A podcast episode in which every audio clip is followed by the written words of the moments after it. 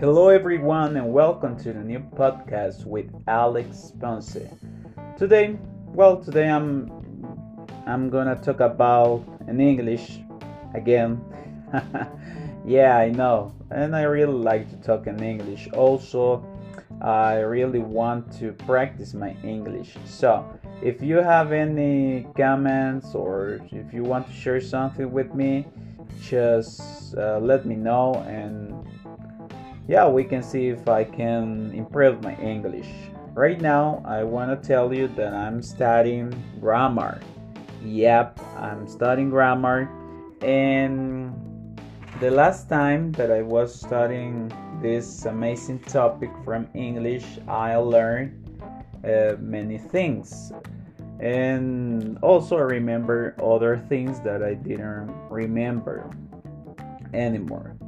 But when we talk about English or when we talk about grammar, it's really important to know it, you know, uh, because if we don't know grammar, it's very difficult. As a Spanish speaker, it's very difficult to speak in English.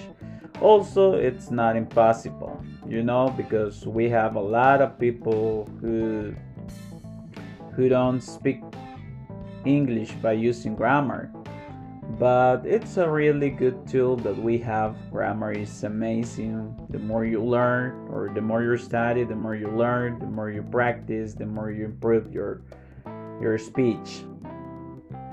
And well, I learned some some words, some new words for me, and that was amazing. I hope to continue studying grammar because I remember that around two years ago, I was studying grammar at high school. Well, well, not not a high school, at college. Yeah, and I was studying grammar at college, and it was really, really good. At the beginning, it was very hard. I must be honest with you, it was really, really hard because, well, when we learn something new. Sometimes at the beginning it's like uh, oh my god uh, i don't know anything about it and i won't learn it. And well that that's sad. But at the end i was really proud of myself because i learned a lot. Believe me i learned a lot. And right now I have forgotten some words or some terms, some rules, but I'm still learning. And I believe that that's the most important thing that we can do, right? Learn, to learn, to learn every single day. And I was watching a program uh, last night, and there was this guy with an interview with with Neil deGrasse Tyson. You know, it's a really important scientific scientist nowadays, um, and he said something very important for me. For example, well, he said that a day without learning is a day that you just waste, and it's really important to learn something new, no matter if it's uh, something later or or something insignificant by your own side. But if you learn something new one day, well, that's that means that you take advantage of that day. But when we don't learn something new one day, uh, we just waste waste that day. And well, that's something that I share with him that we need to learn. We need to continue uh, learning new th- stuff, you know, because there are a lot of things that we can do. There are a lot of things, and there, there's a lot of a lot of but a lot of things uh, that we can learn every single day.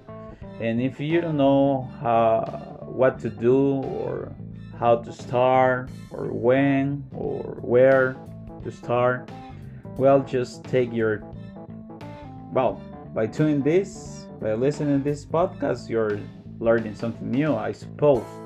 But also, you can listen to other podcasts, watch some videos on YouTube, watch some some well, you know. Uh, the most important thing for me is that if you're if you want to learn, well, you need to do it uh, with something that you like, for example. Because if you don't like what you're learning man that's a waste of time because you won't learn. You will just waste your time. That's why it's really important that if we want to learn something well that thing must be something that we like.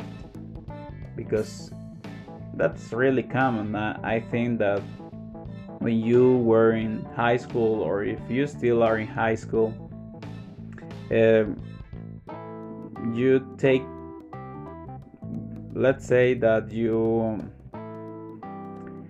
that you pay more attention on the things that you like. But if you don't like one subject or one teacher uh, well you don't want to pay attention and if you don't pay attention well you won't learn that's that's normal or that's true if we if we don't pay attention, we won't learn.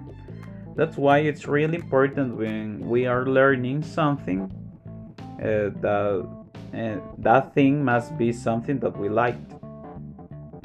And that's why I'm studying grammar because it's something that I like. And also it's something that I'm really bad at it, you know. As you notice, I'm committing a lot of mistakes right now. And for me it's like uh, oh my god what should i do? Well alex you should study more grammar. You should study and you should learn. You should practice. And that's why i'm i'm recording this podcast because maybe right now you don't want to listen to me more or more anymore because you said oh my god this guy sucks this guy it, well it's a bad guy at speaking or something like that. And I know it's true it's true because I'm really bad on my speech, on my grammar. I'm really bad, but I'm still working. I'm working and I'm pretty sure that in the future I will be able to speak without any mistake.